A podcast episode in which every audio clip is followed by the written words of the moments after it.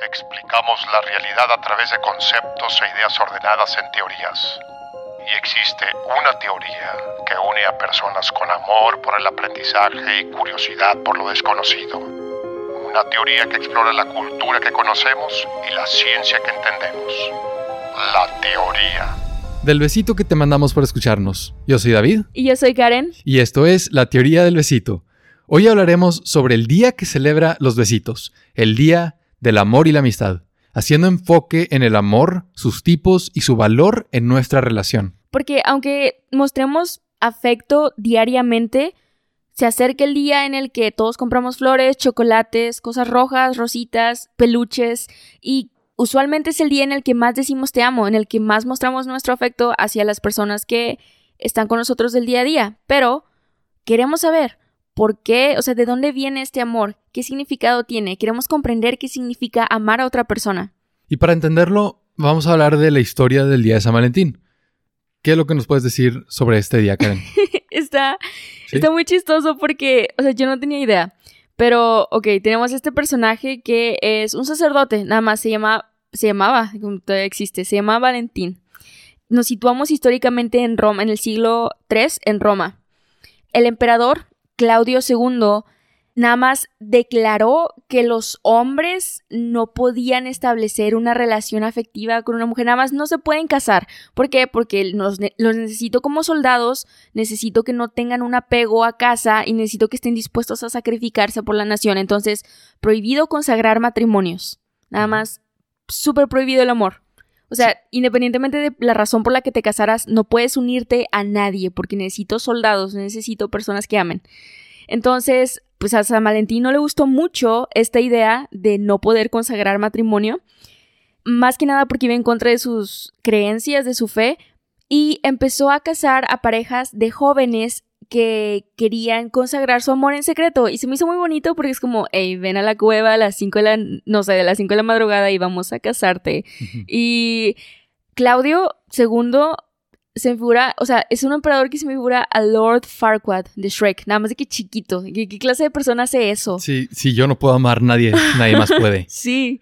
Ah, bueno, cuando Claudio II descubrió a Valentín, el sacerdote, eh, lo mandó a matar. Y lo, o sea, loco, loco. Está, muy loco. Inquisición de amor. Sí. Ah, lo mandó a matar un 14 de febrero. Entonces su ejecución fue el 14 de febrero. Entonces celebramos el día que lo mataron para, no sé, o sea, esa es la idea que tengo ahorita con esta conclusión de la historia. Nada más celebramos en su nombre para amar. Él no pudo seguir consagrando personas. Nosotros sí. La historia tiene sentido. Ajá. Sea verdad o no, porque ya es como a veces inventan de lo que pasó ah, claro, en ese y entonces exageran. y exageran para hacer, para embellecer una tal vez un, día festivo que inició por accidente, quién sabe. Sí. Tiene mucho sentido y, es lo que yo voy a creer a partir de ahora. Tienes, de que este sacerdote casaba a personas y ese era como su superpoder. Este 14 de febrero este celebró su ejecución. Fue ejecutado este día, hace no sé cuántos cientos de años. Ajá. Yo quiero hablar de otro elemento muy importante del Día de San Valentín, que es el símbolo del corazón. Mm. ¿De dónde viene la figura y por qué lo usamos? Y nadie sabe realmente, igual de que lo, lo de el origen del Día de San Valentín. Sí. Hay especulaciones. Hay especulaciones, nadie sabe realmente qué día inició, por qué, de dónde, qué es lo que significa. Hay quien dice que el símbolo del corazón es un intento fallido de dibujar el corazón verdadero. Como un dibujo muy burdo de lo que alguien pensó que era el corazón después de ver este el pedazo de carne. Yo hace ratito le dije a David que no dije que era una falla, nada más como, hey, no sabes dibujar, amigo, no te dediques a esto. Yo dije que era como una simplificación para ser más amena. Sí, esa es una teoría. Eso es posible. Y otra teoría es que la figura nace de la hoja de una planta que usaban en el mundo antiguo como anticonceptivo. Esta planta se llama silfio y su semilla o su vaina tiene forma de corazón. Hay vi las dos formas, pero el punto es que esta planta posiblemente tenía efectos estrogénicos muy parecidos a los de anticonceptivos orales que existen hoy en día. Entonces las personas lo usaban para tener para desregular el ciclo o tener abortos espontáneos. Ajá. Y lo llegaron a usar al grado que se extinguió la planta. Oye, pero ¿cómo dijiste que se llamaba la planta? Silfio. Silfio. Está bien feo el nombre. Nada más suena asesino, suena como sífilis. Y nada más. y no Sí, no es por- ahí también me recordó a sífilis. Sí, está, está raro, pero está bonito que ahorita le damos el valor de nada más algo amoroso. Incluso puede hasta cringe, nada más de que tantos corazones en un regalo o cosas así. Porque tenía la relación con la sexualidad en el mundo antiguo y eso pues se relaciona al amor y por eso ahora se quedó solo el símbolo del corazón como símbolo del amor. Y esto es interesante, se popularizó en Inglaterra con el intercambio de postales de San Valentín. Hmm. Entonces, San Valentín, la- el, el día que se celebra por lo que tú dijiste, popularizó el símbolo de corazón que tiene el origen que yo dije a través de postales con las cartas de amor. Yo no sabía eso, yo pensé que eso era un estereotipo, no sabía Mm. que tenía esa importancia y que realmente de ahí viene. Sí, pero imagínate que si es, si fuera Inglaterra, imagínate que haya postales con corazones de, de Carlos. Bah, asco. Sí, no, qué irónico, nada más. En otro, en otro episodio hablaremos sobre la monarquía británica y, y toda la realeza y vamos a burlarnos de Carlos. Sí, no, no, lo odio. Es la única persona que odia en todo el mundo. Me pregunto si, si quedarán algunas de esas postales originales. Han de ser muy valiosas. Probablemente sí. Sí, han de ser muy valiosas. Y también encontré que decoraban las cartas con, con lazos y con cintas. Entonces, quién sabe, tal vez hasta queda una carta preservada que no ha sido abierta. Como regalo, o sea, la carta era un regalo. Si lo, lo ornamentaban. Ya, qué bonito. Ha de ser muy valioso encontrar algo así en un museo. Sí. Y que no esté abierta todavía. Y nadie haya leído esa carta. Triste y bonito. Porque nadie la habría leído. De que porque alguien diría, hey, ¿sabes qué? Me mandaron esta carta de amor, está hermosa, tiene todos estos lazos, estos corazones. Se tomaron el tiempo para, o sea, supongo que era mano. Tal vez nunca la envió. Alguien que nunca la haya enviado. Ya, ok. que haya estado enamorado, haya escrito la carta y luego se haya cambiado de opinión y nada más nunca la envió. No sé si eso exista, pero se me haría bonito. Y eso es el origen del Día de San Valentín como lo conocemos hoy en día. Pero enfoquémonos en el amor, en el concepto de amor, sus tipos, su origen y qué es lo que significa para nosotros amar. Sí, tiempo, porque usualmente, o sea, yo conozco muchas personas que abiertamente declaran, a mí no me gusta Día de San Valentín, creo que es una pérdida de dinero, creo que es una pérdida de tiempo. A mí sí me gusta mucho ver como tiendas decoradas, igual que con Halloween, nada más me gusta mucho la decoración y que todo está rojo y rosa y blanco y que nada más llamativo. Pero no creo que hay mucha gente que le guste eso porque relacionan el Día del Amor y la Amistad. Nada más ignoran que el título de la festividad dice amistad. Ignoran por completo y es como, ah, es el día de los novios, estoy soltero, es el día de las personas que tienen a alguien. Y es como, no, o sea, es para las personas que amas, es para todos. Y aunque sí se comercializa mucho y, y he escuchado, ¿cuál fue la tienda? Hershey's o Mm. eh, una compañía que, que popularizó el día de San Valentín con la intención de que se vendiera más chocolate. Da igual, ¿sabes? No sé, pero Es- es como Coca-Cola con Navidad. Exacto, se agarran de una fecha y nada más lo explotan para vender su producto. Pero está padre. Y en Japón tienen esta tradición donde la, la mujer de la relación hace el chocolate Sí. para el novio. Entonces ni siquiera tienes que comprar Hershey's, puedes hacerlo tú mismo o misma y ese puede ser tu regalo. Entonces es algo bonito, es nada más separar un día del año para que al menos una vez al año le agradezcas a tus seres queridos por estar ahí. sí. Pero entiendo el disgusto que tienen algunas personas con lo meloso que puede llegar a ser el día de San Valentín. Sin embargo, por eso vamos a aclarar los distintos tipos, para que no solo reconozcamos un amor de noviazgo, de matrimonio, sino que también podamos entender las otras formas en las que podemos amar. Ya que en diferentes culturas y en diferentes tiempos el amor ha cambiado. Y diferentes filósofos o psicólogos o lo que tú quieras han tratado de definir el amor dependiendo su contexto y nos han- terminado dando diferentes ideas. Entonces exploremos algunas de ellas. La primera es de antigua Grecia Yo creo que es una muy fácil de comprender porque ha influido mucho cómo pensamos nosotros en el amor y lo divide en seis tipos. Dentro de los primeros tres tenemos a filia, que es el amor fraternal, ágape, que es el amor divino o puro, y aeros, que es el amor pasional, el que va ligado a la sexualidad. Y los otros tres son storge, que es un amor familiar o natural, el amor que tenemos hacia nuestros hijos, nuestros hermanos, nuestros papás. Filautia, que es un amor propio, el amor a uno mismo. Y genia o senia, el amor a los invitados o hospitalidad. Entonces, estos son los seis tipos de amor que clasificaban los, los griegos. Y tiene sentido porque lo divide según el, el, recipiente del amor, ¿no? De que a quién amas. Y se me hace una distinción lógica porque no es el mismo, no es el mismo tipo de amor el que le das a un amigo que a una pareja, a un papá que a un invitado. Entonces, tiene sentido que hayan hecho esta clasificación, pero ¿cuál es la diferencia? O sea, ¿qué es lo que cambia dentro de nosotros que hace el amor diferente? Eso es lo que es difícil explicar. Y sabes qué, creo que sí es difícil de explicar, pero no, o sea, no si lo haces, o sea, si pones en una fila a las personas con las que compartes un amor distinto, no compartes de que, uh, entre todos nos amamos, no, nada más con las a las que les das un amor distinto. Creo que las acciones que tienes y las formas y los incentivos que tienes con la persona, los motivos que tienes con la persona. Por ejemplo, ponle tú que tienes a tu mejor amigo y a tu novia ahí en, en, esa fila y es como, pues no tienes el motivo de casarte con tu mejor amigo. Tal vez sí en secreto, pero no, no, yo creo que lo que define la forma en la que das amor es el, la capacidad que tienes para generar el motivo de por qué amas a esa persona. No sé si tenga algo de sentido. El motivo y, eh, o sea, el propósito de, la relación. Y la intención, La intención que los, que los dos obtienen. En el día de San Valentín, el enfoque es al amor, a la amistad y a la pareja. Pero pues yo me acuerdo, o sea, mi mamá siempre me daba chocolates, siempre nos sí, da chocolates. para todos tus seres queridos. Ajá.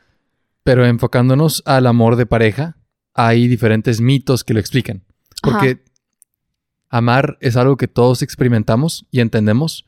Y la diferencia, como tú dices, de, la intención, pero la diferencia entre amar a un amigo y amar a una pareja es algo difícil de explicar. Y los griegos también crearon un mito para explicarlo. y probablemente muchos lo han escuchado. En el mito, los humanos eran muy poderosos. Tenían cuatro brazos, cuatro piernas, dos cabezas, lo que tenemos, pero duplicado. Y Zeus y los dioses no querían destruirlos porque hacían los ritos y los, los sacrificios hacia ellos, los veneraban. Pero sí querían quitarles poder para que no fueran una amenaza. Y la idea que tuvo Zeus fue dividir a todos los humanos en dos partes para que pasaran todas sus vidas buscando a su otra mitad en lugar de pensar en cómo desterrar a los dioses. Ok, bueno, dos cosas con eso. Yo conocía la historia que estás contando con un, factor distinto. No era que eran súper poderosos, era que eran su poder era la independencia. No necesitaban a los dioses y dejaron de hacer los ritos, dejaron de ah, amarlos. Ah, dejaron de hacerlos y ellos querían que volvieran a, sí, a hacer porque los pues ya no tenían esta, esta tensión que recibían. Y es como, oye, ¿sabes qué? Quiero que te sientas solo, quiero que te sientas perdido, nada más en la deriva. Y ya no vas a tener cuatro pompas, vas a tener dos y te voy a mm. dividir. Entonces, imagínate qué tan poco poder tienen los dioses griegos, y en específico Zeus, como para que una entidad, y toda loca, nada más imagínate una, una persona pegada de un lado, no sé cómo estaban pegados, no sé cómo estaban unidos, o ponle tú que ni siquiera eran dos pegados, era solo una entidad que tenía como dos Todo duplicado, sí. Ajá. Entonces, la forma que sea en la que se haya visto, qué tan poca seguridad tienes tú como Dios que esta cosa con cuatro pompas te, te hizo temblar. Nada, es como, hey, hey, ya no me gustó. Yo creo que es una inseguridad que nace de haber matado a tu papá. De decir, mira, yo sé lo que, de lo que somos capaces. Sí. los seres. Entonces, voy a más darle prevenir. Sí. Que, que, que arrepentirse. Y funcionó. No sé si ese mito, o sea, así como lo cuentan, funciona y ahí andamos toda la vida buscando nuestra otra mitad. ¿Sabes qué? Eso es lo que no me gusta completamente y a lo mejor aquí estoy metiendo nada más de Pero mi yo ta- cosecha. Yo también estoy de acuerdo. No me gusta. A ver, dilo. Pero nos separó y quedamos completamente a la deriva, o sea, no teníamos capacidad para hacer nada, en serio necesitábamos tanto a otra persona y eso es lo que no me gusta, porque de aquí sale la idea de media naranja, que medio lo que sea, no, o- yo no creo que sea medio de algo, es porque no creo que la otra persona te complemente en tus huecos, es nada más...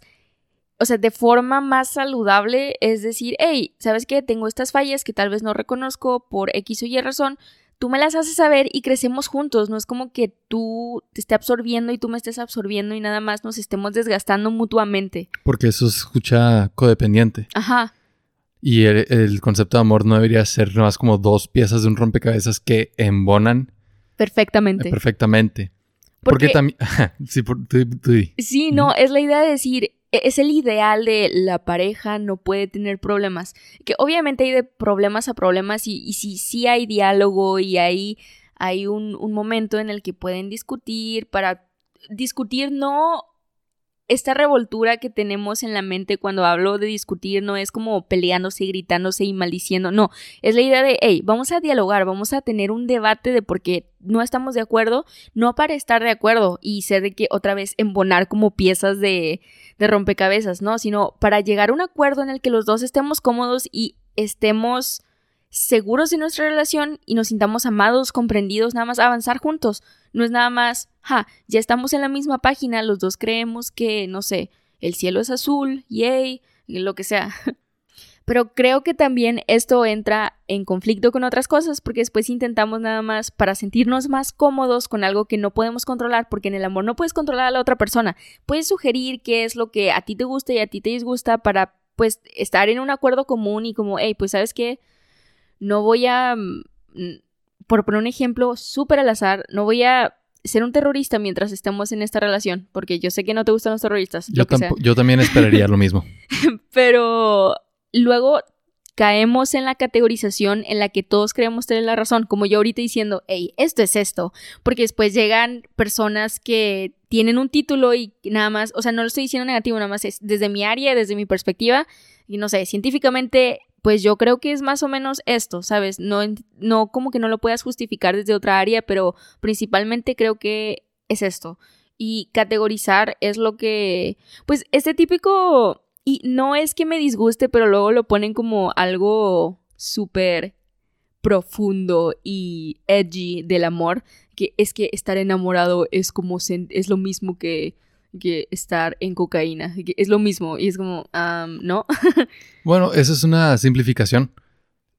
Se entiende lo que se trata de decir, la relación con, con las, o sea, los neurotransmisores, Ajá, pero eh, lo que dices de que hasta los, los científicos quieren categorizar el amor como si fuera algo fácil de definir. sí, Di- dice, es fácil decir, los filósofos y los psicólogos batallan con esta pregunta, pero la ciencia ya lo contestó. sí, como si nada más fuera algo biológico, Es- Sí. no, es algo de interacción social, o sea, hay personas que estudian, siempre voy a meter a los sociólogos, Sí.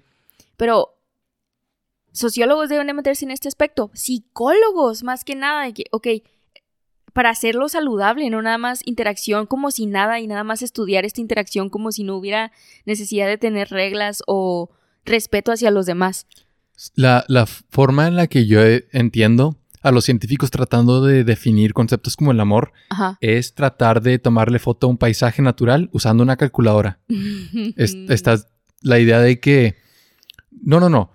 Con, puras, con puras hormonas y neurotransmisores podemos comprender lo que es el amor, en qué partes del cerebro existe y cómo se puede alterar.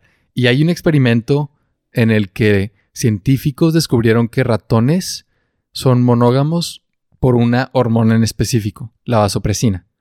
Descubrieron que cuando inhiben o reducen los niveles de vasopresina en el, en el cerebro de los ratones, dejan de enamorarse de la- del mismo ratón. Ya se hacen polígamos. Se hacen, sí, polígamos van con otros, o sea, se engañan, básicamente. Y está bien distópico eso, como en el libro de 1984, Sí. donde puede- o sea, el gobierno puede controlar a quién amas, amas. y a quién no, y esa es la verdadera traición. Y está horrible pensar de que es algo tan sencillo como nada más bajar los niveles de una hormona, ni siquiera como la relación entre diferentes conexiones neuronales. No, nada más es niveles de una hormona.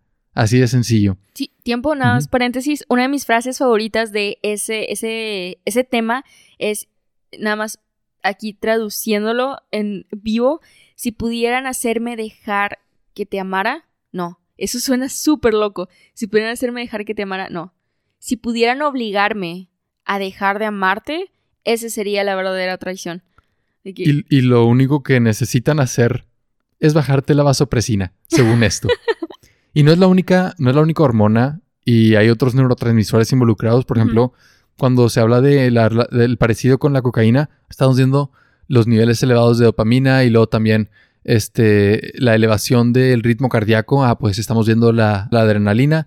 Y sí, puedes explicar la fisiología relacionada con estar enamorado por qué te sientes así, por qué lo describimos de esta manera, por qué actuamos de esta manera, pero no el concepto de amor. O sea, eso sí, no sería tan reduccionista como para decir, mira, mira la resonancia magnética, mira la imagen, ahí está todo. Hay actividad en esta parte del cerebro, ¿qué más quieres saber? Es lo mismo que la oxitocina cuando nace un bebé es más complicado que eso. Sí, o sea, yo tampoco creo que deberíamos delimitar. Y, yo no creo que estén. O sea, tal vez es la intención. La intención es simplificar. Pero creo que desde el momento en el que pones la variante. O sea, desde el momento en el que la variante cultural ya no te permite que lo que estás diciendo sea una convención en función de la acción de la persona. O sea, por ejemplo, ok Amor tiene este mismo proceso en todas las personas aquí y en China y lo podemos evaluar desde eh, este, la biología, desde la fisio... fisiología. Fisiología de la persona. En todos los países es lo mismo. Sin embargo, amor en conceptos religiosos, en conceptos eh, no, no solamente religiosos, espirituales, sociales, es distinto. Y ahí es cuando ya no puedes decir que la convención es suficiente. A eso me refiero. Entonces, por ejemplo, y la, simplemente la forma en la que hemos cambiado la función del amor y el matrimonio con respecto al romanticismo. Porque antes era como, hey, ¿sabes qué? A mi familia le beneficia que, que me vendan por 10 vacas. No me importa casarme, está bien. y nada más voy a tener más vacas y mi familia no se va a morir de hambre. Sí. Ese tipo de cosas que ahorita no te, al menos en la cultura en la que vivimos, no nos casamos por dinero. Y tampoco existe, no me acuerdo el nombre, no creo que sea importante buscarlo, pero esta tradición de que hace 200 años en la que el marido, el prometido, le daba un adelanto a los papás de dinero. Y la idea era, no, espera, era al revés. No, los papás le daban el dinero al marido. Y eso era como te pago para que te lleves a mi hija. Qué horrible, te pago por la carga. Me sale más barato darte este dinero ahorita que tenerla a ella o mantenerla a ella otro año, otros dos años. Bien machista y bien... Digo, también te, metes en problemas porque luego ya nada más hay personas que dicen, sí, llame a tu hija, no me importa, yo necesito el dinero ahorita. Ajá. Entonces, el amor ha variado mucho por culturas y yo creo que ya quedó claro cuál es el concepto de amor que tenemos ahorita. Es, eh, de lo que mencionamos es más parecido a lo que tenían los griegos en mente. Este balance entre eroticismo y amistad y o sea, una cercanía a la divinidad, como en cristiandad sería el amor a Dios y que es sobre todas las cosas y que es muy eh, el amor a Dios es muy diferente al amor que tenemos otros seres humanos yendo por este camino de amor divino, no de, de ágape. Entonces, Queremos descubrir si Karen y yo realmente nos amamos.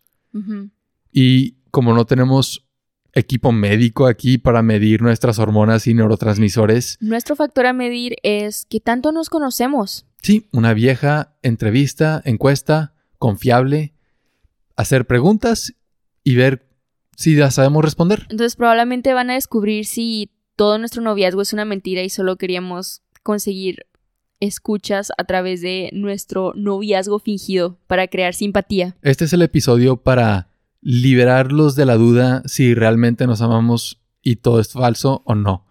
Porque estuvo raro, estuvo raro. Si realmente nos amamos y todo es falso. No, o todo es falso. Por ejemplo, hay una película que se llama She's All That. Mm. Sale el actor Freddie Prince Jr., el que hace el papel de Freddy en Scooby-Doo. Y también queremos hablar de eso en otro episodio, Sí. de cómo ese actor se casó con la actriz de Daphne. Pero todos los actores de Scooby-Doo parecen tener relaciones muy sanas con, o sea, otras personas. Sí, y súper tranquilos, nada más tienen muchos años, parecen ser felices y nada más, no porque sean artistas y mantengan un perfil bajo significa que son buenos. Sin embargo, la mayoría se ven bastante... Ah, tiempo entre Freddy y Daphne, que la verdad no me sé sus nombres, pero me acuerdo mucho de una entrevista que me enojó y obviamente no estuve ahí como consciente con la entrevista, pero ah, vi un video de cómo le criticaban, o sea, le decían a Freddy, el, el actor que hace a Freddy, ah, ¿y no crees que van a terminar y nada más es un amor pasajero porque hicieron dos películas juntos?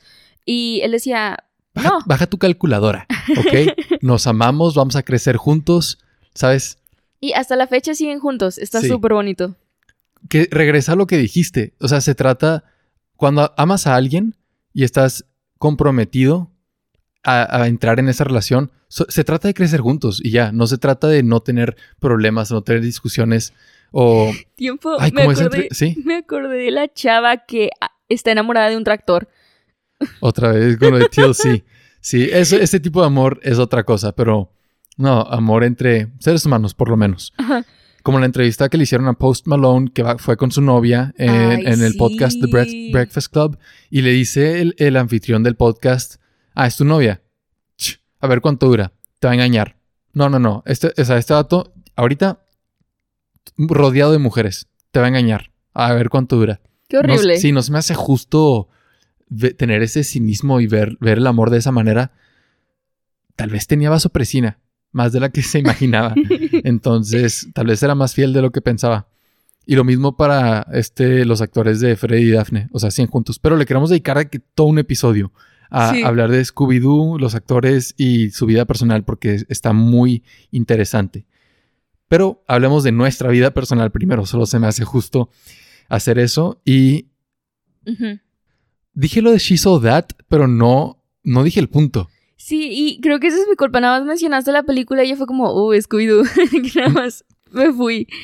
A lo que iba es que en la película, el, el actor principal, Freddy, este, se enamora, bueno, termina enamorándose de una chava, pero inició como una apuesta. Es Ah, un sí. cliché. Y cuando la vi con Karen, le dije de broma, pero mala broma. Sí, le dije, jaja, broma". imagínate, imagínate que a mí me hubieran este, apostado que no te podía enamorar. Y lo hice. Y luego ya nunca supe cómo decirte que todo inició como una apuesta. Y te lo, se lo- te lo tomaste en serio.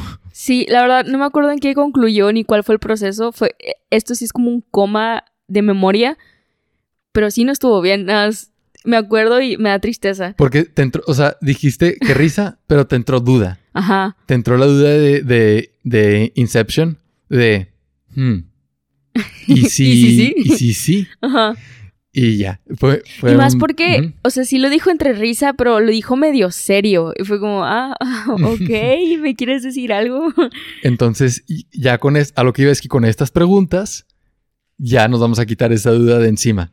De que no es una apuesta, si es amor verdadero, si nos conocemos. Ok, la dinámica de esto es 15 preguntas. Igual, los dos vamos a responder, pero vamos a responder por el otro. Por ejemplo, yo pregunto, ah, ¿cuál es mi color favorito? De que, ¿cuál es el color favorito de eh, nosotros? Sí. Y yo tengo que responder el color favorito de David y David tiene que responder mi color favorito. Si no sabe, no somos novios. Fin. 15 preguntas para ver si sí somos novios, novios o no. Ok. Primera. Espera, yo necesito un disclaimer aquí porque yo sé que no me sé la mitad, ¿sí? Y necesi- sí necesito como excusarme desde antes de que algunas de estas preguntas tienen que ver con como información de antes de nuestra relación, ¿sabes? ¿Qué tal que caigo en coma Ajá. y el FBI llega o nada más, no sé cuál sea el FBI mexicano, llega. No, ponle tú que llega el FBI a México por alguna razón, porque pueden pasar, porque no tenemos... Ya están aquí, de hecho. Hoy, no, Ya están llega la aquí, CIA. nada más Ajá. aparecen del suelo como topos. Sí, como narcos de aquí. No, este- bueno, eso era en Colombia, pero aquí ya están involucrados. Nada más. Hola. Sí, ok, aparecen como topos del suelo. Agarran mi cuerpo, se lo llevan. Y de- tú vas y ellos dicen, solo el novio de la persona, de Karen, Sí. puede llevarse el cuerpo. Tú vas, te hacen alguna de estas preguntas, la más difícil. Ahorita vamos a ver en cuál fallas. No puedes recuperarme. Ok. No te Es sientas algo, mal. es algo elemental. No te sientas mal si tú tampoco te sabes una. Y mi cuerpo se queda en el Pentágono. Yo puedo trabajar con la información que tengo, ¿ok? Ok. Ok. ¿Cuál era mi restaurante favorito cuando era niño? McDonald's. no. Lo dije con mucha seguridad, pero. ¿cuál era? McDonald's definitivamente cruza mi mente, Ah. pero era Burger King. Ah. Y tuve fiestas infantiles en Burger King. Era mi restaurante favorito de chiquito. ok. ¿Cuál era el mío? Ah, no. Yo sí le dudo, pero igual voy- Mira, voy a equivocar despreocupadamente. McDonald's. Ah, te odio, sí, sí, Sí. era, sí era. Sí. Tienes un punto. Ok. ok. Es que McDonald's es, ok, comida rápida, ¿sabes? La pregunta es de un niño y obviamente como niños nos gusta más la comida rápida Sí. que, que los restaurantes que nos gustan ahorita ya sofisticados de, de, adul- de novios adultos. McDonald's, de que seguimos yendo McDonald's, McDonald's. sí. Ajá. Pero, porque ahorita ya no, no he ido a Burger King en años. Quitaron como tres ahorita en la pandemia. Sí. Eh, La cara de depresión. eh, los ex- la música de violín se extraña a Burger King. Creo que Wendy's es mejor, pero X. Ahora sigues tú. ¿Cuál fue el nombre de mi primera mascota? Molcas. ¿Qué dijiste? ¿Qué ¿Cómo? dijiste? Yo, Molcas. Molcas. Ok, yo sé que tenías un perro y mencionaste su nombre en un episodio del podcast. Sí. Espera, Pero ¿por qué dijiste molcas? ¿Qué es eso? porque es el nombre que me recuerda, pero no me acuerdo cómo se llama el perro que tenías que falleció. Amor, como si no supieras cómo doy nombres. ¿Qué, ¿En qué fonéticamente molcas suena horrible? Así se llamaba el perro de mi papá cuando estaba chiquito. No puedes hacer eso. no puedes hacer que diga cosas feas y después decir, era de mi tatarabuelo y... No, no, puedes hacer feo, eso. No es, puedes es hacer cierto, eso. es un nombre feo, pero, pero tú, el nombre de tu perro para mí me se escuchaba fami- conocido. Amor, de mi primera mascota. A ver, seamos justos. Dime el nombre del perro al que me refiero y esa va a ser mi respuesta y tal vez ni siquiera es la correcta, ¿ok? ok, Vera. Vera, es el nombre Vera. de, de mi perrito. Mi respuesta es Vera. Ok, no. Ok, Eh, encima mal. es, era un conejo. Yo no sabía que tú habías tenido un conejo. Sí, era un conejo blanco y se llamaba Bonnie H. Collins. Ese era su nombre. Mm, Bonnie H. Collins. Formal. ¿Cuál fue el nombre de mi... Espera, déjame lo pienso. Estoy pensando. Ah, está difícil. No, no, no tengo un, un primero. Entonces déjame ver. Ok. Te voy a dar dos opciones. Ah, Y no vas a adivinar ninguna de las dos. Tienes la opción que fue mi primera mascota individual y mi primera mascota compartida. Compartida. Ok. ¿Cuál fue el nombre de mi primera mascota compartida? Y mira, aquí creo que merezco. No, no voy a aceptar medios puntos, Sí. pero aquí lo único que se me viene a la mente cuando pienso en mascota contigo es la alberca de hamsters que tenías. Ok. Eso eh, yo creo que es mascotas compartidas. Ahí viene un nombre. Y, y es que Dav- David pone nombres bien tontos. Y si no lo adivino, por mera casualidad, no porque lo sepa, y es, es, ah, como que tenía un, tenía un, o sea, nada más pone el nombre del objeto. y Que si tiene un ventilador y le tuviera que dar un nombre, Menti. venti. Y ya, Sí. no, no batalla y no se la complica. Pero, a ver, hamster. Voy a arriesgarme con.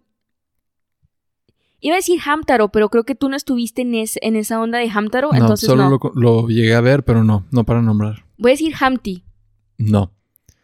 El primer hámster que tuve se llamaba Tommy. Ah, ok, elaborado, difícil. Sí. Y no fue la primera mascota compartida, fue la primera mascota individual. Eso es lo que estaba pensando cuando dije individual. Porque siempre tuvimos gatos en la casa. Ok. Y si hubieras dicho cualquiera de las siguientes opciones, te lo hubiera dado como correcta, porque no recuerdo cuál fue el primero. Ajá. Blackie, Greasy, Blanky. Cualquiera Sí. de esas, correcto. Sí, co- confundiste un poco con Tommy como, wow, eso no parece un nombre tonto, pero Blackie. Sí, era el gato negro, el gato gris. No, de hecho, no fue Greasy, ese fue después que Blackie y Blanky. Ok. Sí, Siguiente pregunta. sí, Esta tiene dos respuestas. Y las tienes que dar las dos. sí. Vamos. Y yo también. ¿Cuál era mi programa favorito de niño y de adolescente? Ok, de niño, tu programa favorito, Chicas Superpoderosas. Y de adolescente, tu programa favorito, Vampire Diaries. Dije lo primero que se me vino a la mente. No y no. Ok, espera, déjame volver a intentar. Ah, ok, ok, estamos dando segundas oportunidades.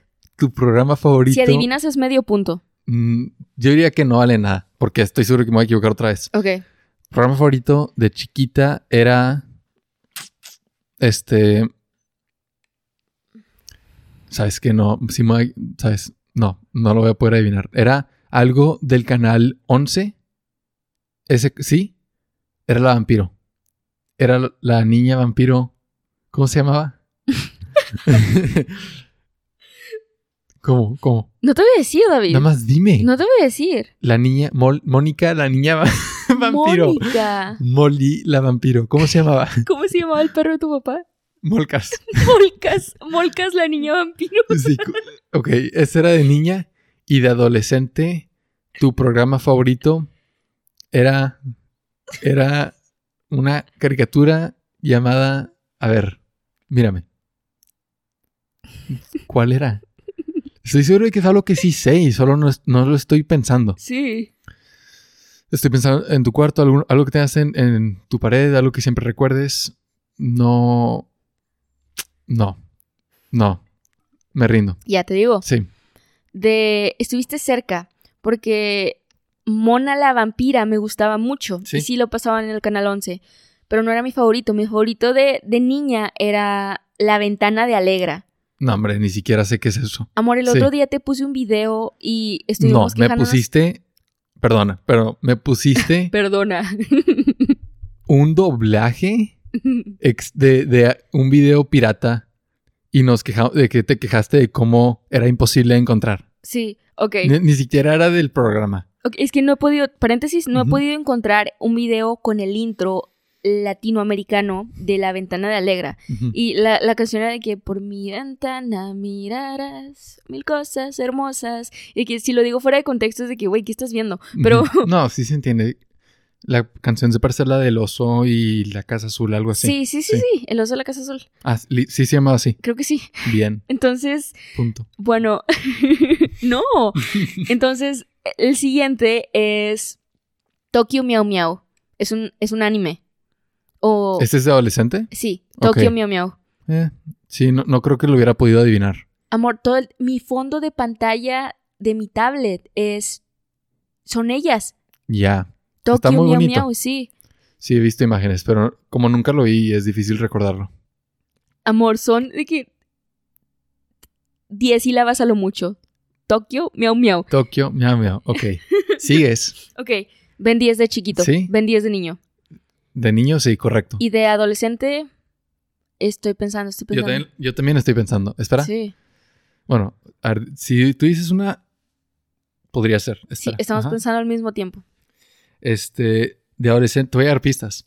De adolescente, No, Sí, no me me, puedes dar pistas. bueno, estoy no pensando en voz alta. Ok, ok. debió haber, bueno, a ver, di primero. Pero di lo que estás pensando. Ok, estoy pensando. No puede ser algo de Star Wars. eh, no puede ser algo de. Tiene que ser algo que haya estado a tu alcance. Una serie que haya estado a tu alcance. ¿Cuál serie estuvo a tu alcance? Mm, no creo que haya sido un anime. No un anime de. un anime Todos, separado. todos los Ajá. David votaron por el mismo programa favorito. Creo que tu serie favorita era... No tengo idea. Honestamente, no tengo idea. Voy a, voy a decir que mi serie favorita como adolescente. Yo creo que no tenías. ¿Sabes qué? Creo que tienes razón. No tenía una sola serie favorita de adolescente, pero si tuviera que elegir una, creo que diría Game of Thrones, porque como adolescente sí lo veía mucho. Y la única razón por la que no es mi primera opción ahorita es porque ya habiéndola terminado, sí quedé muy insatisfecho con este, la serie como completa. Ok, entonces tengo punto. Eh, Ah. Punto, porque sí, no había una respuesta así fácil. Ajá, sí. Vamos uno y ¿Cuál uno. es el país que en este momento quisiera viajar? Tú di el mío primero. Sí, Japón. No. no, no es, no, no es- ahorita no diría Japón. Wow. Yo, ahorita, si yo pudiera ir a un país, ya sé que es. Bueno, No conozco a este hombre. No sé es que. enfrente de quién estoy sentada. No, o sea, me gustaría Japón, pero si me dijeras, mañana puedes ir a cualquier país del mundo, Ajá. ¿cuál eliges? Yo diría, la verdad, Italia. Y sí Ah. me gustaría ir a los museos. Nada más para quitármelo de encima. De que es algo que sí, sí quisiera ir mañana. Y tú, tú dirías país. Como es país, yo diría Japón. Sí. Pero si fuera un estado, dirías Alaska, como lo del programa de protección. Sí. De testigos. definitivamente. Muy bien. Punto para mí. Cállate. Sigues. Ya estoy listo. ¿Sin qué comida no podría vivir? Slim Jim. Eso es snack. Es, no, ver, ¿verdad? ¿Verdad? Subraya, Eso, eso es ¿verdad o snack. falso? Eso es snack. Verdadero o es comida. No, Es eso es un alimento, eso es comida. no, No, eso es un no dijiste un platillo general. No, eso es comida. ¿Verdadero o falso? Slim Jim, no podrías vivir sin Slim Jim. Sí, es verdadero. Sigues. Es verdadero. Sigues. Dr. Pepper. ¿Tres puntos? ¿Qué? ¿Tres puntos? ¿Dr. Pepper nada más? Sí. No, sí podría vivir sin Dr. Pepper porque hay otros refrescos como Co- Coca Light. No podría vivir sin pollo empanizado. ¿Es en serio? Sí, me gusta, o sea, pollo empanizado en general, todo lo que incluye, sí lo extrañaría muchísimo. Wow. Ahora, Estoy Perdón. haciendo una tonta de mí. No, nada perdón. más. ahora, ¿quién de los dos es más quisquilloso al comer? Tú. Yo. sí, ¿no? Yo. A ver, ¿qué piensas tú? No, sí. Sí, Sí. porque tú comes todo. Sí, creo que ahí nada más estamos de acuerdo. Ajá. Ok. ¿Qué sigue? Siguiente. ¿Dónde nos tomamos nuestra primera foto juntos? Nos nuestra primera foto juntos fue... Bueno, es que ¿cómo respondo primero sin delatarte no, la no, respuesta? esto ya, esto ya es, ok, esto ya es como otra fase, no considere eso, pero sí. En, en preparatoria, en... ¿Dónde nos juntábamos? Que estaba... Tú no te acuerdas. En Halloween, No, yo estaba disfrazado de Aladdin y tú me pediste una foto. Es Y cierto. esa fue nuestra primera foto juntos. Es cierto. No. Dime una foto que nos hayamos tomado juntos antes de esa. Ni siquiera con otras personas. Esa fue nuestra primera foto juntos. Ahí la debo tener guardada. Sí, yo, yo también sí la tengo, pero según yo era. Yo ves que había un Seven ¿Ok? ahí en, en la prepa. Sí. O cerca. Sí. Este. Estábamos sentados comiendo, no sé si comiendo o algo, de que en las banquitas de dentro del Seven. Y nos tomamos. Yo te dije, hey, hay que tomarnos una foto. Sé de qué foto estás pensando y eso fue después. Fue después. Fue como meses después. Wow. Eh, Sí, definitivamente. Sí. No, la primera foto fue esa de Halloween. Karen sospechosa. Fue, di- ponle tú, el octubre del primer semestre que nos conocimos. Esa fue la, la primera foto. Ya, wow, Sí. ok, ok, ok. Para mí. No, no es. Sí cuenta, sí cuenta. ok. Ah, ok. ¿Cuál es mi talla esa? No, no se vale, porque No ayer tengo te idea. dije. No, no ayer me- te dije. ayer te pregunté y no me dijiste. Sí te dije. No me dijiste. Sí te dije. Yo diría seis. Ok, la pregunta es ¿cuál es mi talla de zapato? Sí, ok. David dijo seis. ¿Y tú? Bueno, ¿es seis o no? No, no es seis. ¿Cuánto es? Es cuatro y medio cuatro. Ok, no, no sabía eso, no sé tallas de zapato. Pero ¿cuál es la mía? La tuya es diez y medio. Exacto, Wow. preciso. Eso es una pregunta muy específica. Lo escribiste sabiendo que yo no me iba a saber el tuyo y que tú ya te sabías el mío. No, ¿sabes en qué me basé? Sí. Waiter tiene una un, tiene un video con su esposa, China. Ah, y eh, estas son las preguntas. Sí, estas son las preguntas, nada más las traduje y las puse. ¿Y se supieron sus tallas de zapato? Sí. Pues no, ahora yo me sé el tuyo. Ya. Entonces, no, no las. esa falla. El orden, o sea, ellos pusieron 50 y yo recorté, nada pues más. Pues sí. Pero. Porque ellos tienen como. Uh, ¿De qué lado de la cama duerme esta persona? Y es como. Pues no vivimos juntos, though. Entonces recorté las que no aplicaban para nosotros. Pero. Pero sí, son, es una lista de ellos, de preguntas. ¿Qué es algo que me hace sentir nervios?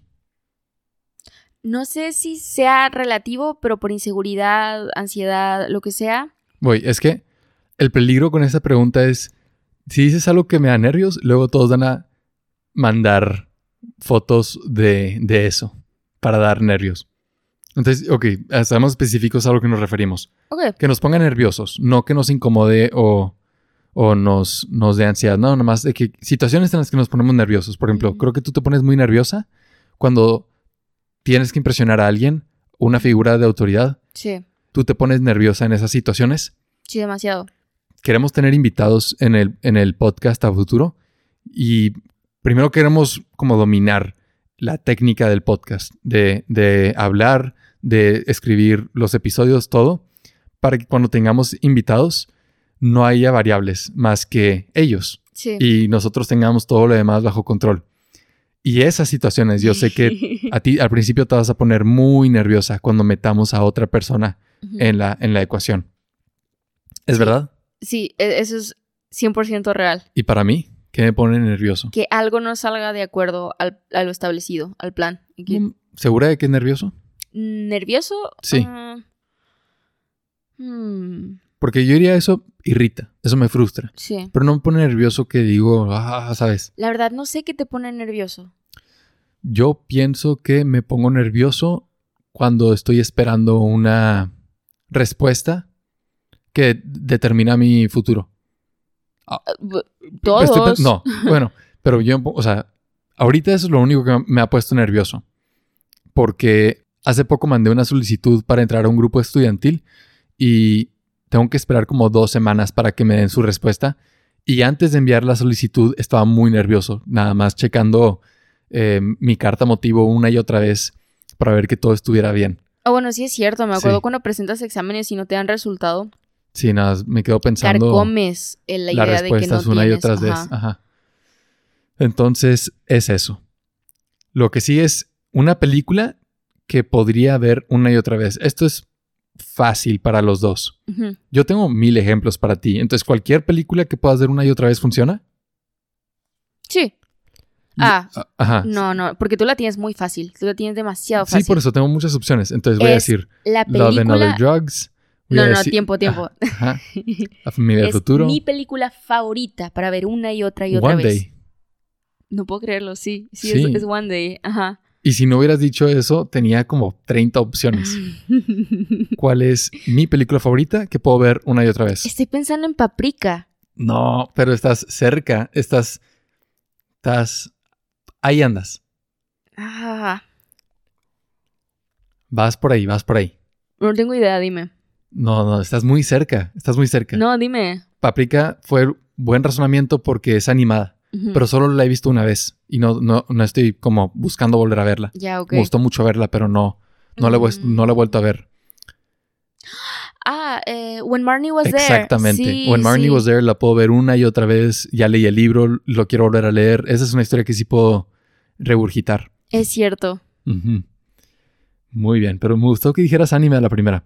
Eso definitivamente es animación, porque vería, bueno, lo padre de animación es que está, es, da placer verlo. Entonces, aunque me sepa la historia, puedo volver a disfrutar ver nada más la, la animación, vaya, el arte de. Muy bien. Si pudiera escoger quién actúa como yo en una película autobiográfica, ¿a quién escogería? Wow, esto, y esto implica varias cosas, porque está el lado, porque está el lado intelectual de que quién, quién puede razonar mi personalidad quién puede actuar con mis manerismos, quién puede... y creo que tú vas primero. Tú- el- lo, lo complicado aquí es que tú ya me has dicho eh, la, la actriz y no, no recuerdo el nombre, solo recuerdo su imagen. Entonces sé que me la voy a sacar mal, pero voy a basar mi respuesta en una serie que vimos juntos que sé que te gustó mucho y te caí muy bien la actriz. Mm. Entonces voy a decir la actriz de Queen's Gambit, Anya Taylor Joy. ¿Te gustaría que interpretara tu papel porque te, te cae muy bien ella? ¿Sabes que habla español? Y es buena actriz. Está arriesgado, Sí. es una muy buena opción. No. Sí habla español, ¿no? Sí, sí habla español, es argentina. ¿Y recuerdas la primera vez que la vimos? ¿En qué película la vimos por primera vez? Um, The Witch. Ah, es cierto. Sí. Es cierto. Y vimos The Witch hace como, ¿qué? Cinco años. Sí. Y no la reconocí como hasta mitad de la serie. Yo no la reconocí hasta que me estás diciendo esto ahorita. No la reconocí hasta hace tres segundos. sí, pero no. Eh, ¿Quién es? de Scott Pilgrim, ¿te acuerdas de la exnovia de Ramona? Que no sé cómo se creo que no se llama cierto. Roxy. No es cierto. De May Whitman. Me gustaría muchísimo. Literalmente, el chiste de Her, Sí, Her, en, en Arrested la de Development. Her. Ajá. Me gustaría muy. Porque, paréntesis, creo que su forma de la cara es muy similar a la mía. Es nada más redondita. Y yo, o sea, me gustaría alguien que físicamente Entonces le estás, tuviera una complexión como yo, para que fuera lo más apegado. Le estás a dando mí. más importancia al, a eso que dices, es apariencia. Sí, Yo pensé que te iba a importar más la, la psicología de la persona, que, que pudiera comprenderte, que pudiera. Pues esta ni, ni siquiera habla español. No, un bueno, punto. no sé si habla español o no, pero, pero si yo fuera director de tu, de tu autobiografía, Sí. yo haría el casting para alguien más. Ok, pero yo no estaría de acuerdo. Sí, tú no es- Ahora. ajá. Yo creo que entonces, viendo esta diferencia, no Sí. te va a gustar mucho. Porque yo no estoy diciéndolo como quién te gustaría, porque ni siquiera, no Claro. tengo ni la más mínima idea de quién te gustaría que te interpretara en una película ¿No? autobiográfica. Ok, ¿y adivina? Pero a mí me gustaría Sí. que te interpretara o Sam Rockwell. Estamos. am- amor. No, espérate. O Sam Rockwell o el. No me acuerdo cómo se llama el actor del pianista. Adam o. sí, Él. Adam Brody. Sí. Algo así. oh, Brody. Sí. Ajá. Pero ni siquiera he ten- no, no he tenido su edad. No podrían interpretar mi papel de veintitantos. No, no se me hace. No, porque yo también pudiera pensar en todas las actrices de arriba de 30 años que pudieran interpretarte, pero no. No. pero es que porque se. O sea. Es pero- nada más lo que a ti te gustaría. Ajá. Aunque, pare- aunque se vean viejos para el papel. Maquillaje, David. Mm, la única idea que yo tengo en mente, este, bueno, si nos vamos por tu lado de que no importa la edad, Ujú. Adam Sandler. Porque me han dicho que me puedo parecer a él un poco. Si fuera una película de acción por gusto, a mí me gustaría que fuera Tom Cruise. Además, se me hace muy buen actor. Pero por edad y por el contexto, yo pienso que el mejor papel, si yo pudiera elegir, elegiría a Timothy Chalamet Wow. por The Boy. Porque sin importar cómo actúe, si entiende el papel o no, a todos les va a gustar. Y le voy a quedar bien a todos porque Timothy Chalamet hizo el papel, ¿sabes? Ya, ok. S- ¿Sabes qué? No pensé en él No tiene porque falla. pensé que no te caía bien. No me cae bien. Ya. Pero no se, no trata de lo que me cae bien a mí. Es lo que va a vender entradas al cine. Ya, ok. Sí. Porque yo podría contratar a alguien que nadie conoce que sí entiende muy bien el papel y luego él y yo le caemos mal a todos y pues nadie gana. ya, pues sí. Yo, yo, no, yo no visualicé eso porque no me importaba si vendía o no. Últimas preguntas. ¿Soy un mal perdedor? Rápido. Para Sí, los dos, Sí, los dos somos malos perdedores y Sí, creo que los dos podemos aprender a tomar, ser menos competitivos, pero al mismo tiempo está, es divertido ser competitivo sí, y porque no querer perder. creo que David ya les comentó lo de la araña en Animal Crossing, No, no le he dicho. ¿no? Básicamente estuve como cuatro horas en Animal Crossing insistiendo en atrapar una tarántula. Yo me estaba muriendo de sueño. Te quedaste dormida como dos horas. Sí. Porque era- eran como la una de la mañana y yo ahí seguía insistiendo en atrapar la tarántula porque no iba a dejar que un insecto me ganara. Y no Pero podía atraparla. Han no podía, así no han sido para muchas cosas. Y sí. Sí. no me voy a dejar perder Pero con sabes eso. que yo creo que de los dos yo sé perder mejor. Yo creo que sí. Menciona algo que me dé mucho asco. No, para que todos nos envíen fotos de eso. No, Ah, algo ligero, no algo que sea mucho asco. Puede ser cualquier ejemplo. Yo creo que tú tienes una capacidad para soportar cosas asquerosas muy alta. No sé. Yo, yo creo que nos deberíamos saltar la pregunta. No, di la mía, no me importa. Nada, para que luego la gente se de que se burle y mande cosas de eso no, de broma. en serio, dilo. Lo mío al menos. A ver, yo creo que a ti te da asco. Voy a decir algo este, que no se puede ver y no se puede, ¿sabes? Un concepto. A ti te da asco el engaño. Está súper fuerte eso, pero Sí. sí. sí, me da mucho asco. Siguiente pregunta. Ok, creo que ya son todas. No, nada más en que pierdo mucho mi tiempo. Yo creo que pierdes demasiado tu tiempo en YouTube. Y lo mencionamos en el episodio pasado y eso es medio tramposo. Pero sí. Y tú pierdes, pues lo mismo, en TikTok. Ajá. Pero Mm. también creo que tú pierdes tiempo planeando mucho las cosas. Es cierto, sí podría a veces tomar más riesgos y nada más comenzar un proyecto en lugar de planificarlo de más. ¿Y yo? ¿En qué otra cosa? ¿En qué otra cosa pierdes tiempo? Sí. Haciendo nada. A veces creo que se te puede ir todo el día y tienes, tienes cosas que hacer y, Y no las hago, y no las sí. haces. Pero la última pregunta. ¿Cuál es el valor del amor? Para regresarlo a lo del día de San Valentín y, y el concepto de amor. ¿Por qué es importante amar? La respuesta que voy a dar probablemente no va a ser definitiva y cuando lo escuche en unos meses voy a decir, ¿y por qué dije eso? Pero creo que el motivo por el cual amamos es para poder conocernos a nosotros mismos.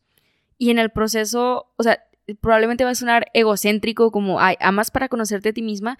Sí, conoces tus límites, conoces eh, tus motivos, tus, tu- tus objetivos de vida y tienes la fortuna de no hacerlo solo o sola. Y tienes a alguien que tiene esa misma, ese mismo conflicto y por alguna u otra razón no embonan, pero coinciden con, con los tuyos y se apoyan. Yo creo que el motivo de amar es poder sentirte apoyado y poder sentir que no estás solo. Para mí es eso. Eso se relaciona a la idea de psicoanálisis que dice que el amor o el amar es un acto narcisista. Amas a alguien porque refleja aspectos de ti mismo. Y es una forma no egocéntrica de poder expresar todo ese amor a todo lo que se parece a ti. Pero yo no creo que eso sea muy cierto y, y creo que se ha ido perdiendo esa idea conforme avanza el tiempo. O sea, que amar a tus hijos igual que es narcisista porque son como una extensión de ti. Eso, o sea, no, no hay alternativa. Simplemente por biología, no podríamos sobrevivir como especies si no tuviéramos ese amor. Y todos los tipos de amor que mencionan los griegos tienen, tienen una justificación evolutiva o biológica. Amar a tu familia, amar a tus amigos, amar a, a tus invitados, A tu pareja. amarte a tu pareja, amarte a ti mismo, todo eso tiene sentido porque nos ayuda a sobrevivir. Pero, pues, por eso no pregunté por qué amamos. Pregun- ¿Cuál es el valor de amar? Para. O sea, cómo nos hace mejores personas, cómo nos da una mejor vida. Y sí creo que es exactamente lo que tú dijiste. Sí creo que nos hace, o sea, nos hace sentir menos solos. Y eso es importante porque nos refleja un poco de como lo divino, para mí Ujú. muy, muy como filosófico, pero creo que existe mucha bondad y mucha belleza y amar a alguien es una forma de como pescarte de eso, de tener algo de contacto con esa belleza que existe.